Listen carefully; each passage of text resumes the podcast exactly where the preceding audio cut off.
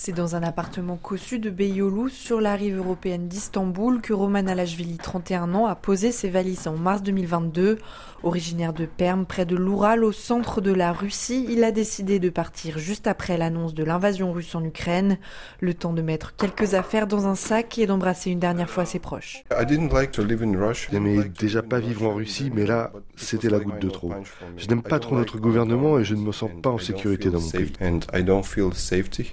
l'époque, parmi les sanctions imposées contre la Russie, de nombreux pays européens ont décidé de fermer leurs frontières aux ressortissants russes. Pour Roman, la Turquie était l'une des seules destinations possibles. J'aime ce pays, j'aime sa culture, mais surtout, c'était la manière la plus simple de fuir la Russie. C'était facile, notamment en termes de papiers administratifs. Tu peux rentrer sur le territoire sans rien, puis ensuite euh, vivre pendant trois mois sans aucun visa ni permis de résidence.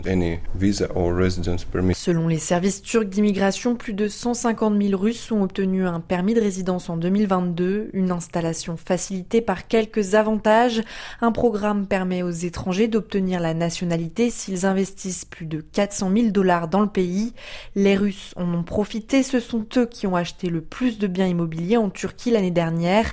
Cette petite communauté de Russes a aidé Georgi Zuraflev à bien se sentir en Turquie malgré quelques difficultés d'intégration. Nous nous entraidons. Ils m'ont permis de m'installer ici car j'ai reçu beaucoup d'informations grâce à eux en arrivant. Alexandra Tchernousov est arrivée avec son mari et sa fille il y a un an. Elle ne se sent pas en sécurité pour autant. Je suis une féministe radicale et j'étais une activiste politique. Je ne peux pas dire que je le suis toujours car ici en Turquie, cela donnerait une raison au gouvernement de me déporter en Russie. Je continue de militer de manière déterminée en ligne, mais ce n'est pas la même chose. Originaire de Saint-Pétersbourg, le couple a ouvert une librairie à Moda, un quartier chic sur les rives d'Istanbul. À l'intérieur, elle distribue des stickers en soutien à l'Ukraine et vend des sacs floqués de slogans anti On donne une partie de nos revenus aux réfugiés ukrainiens avec mon mari, mais on essaye de le faire discrètement. On veut pas crier sur tous les toits "Hé, regardez, on est des super Russes qui vous aident."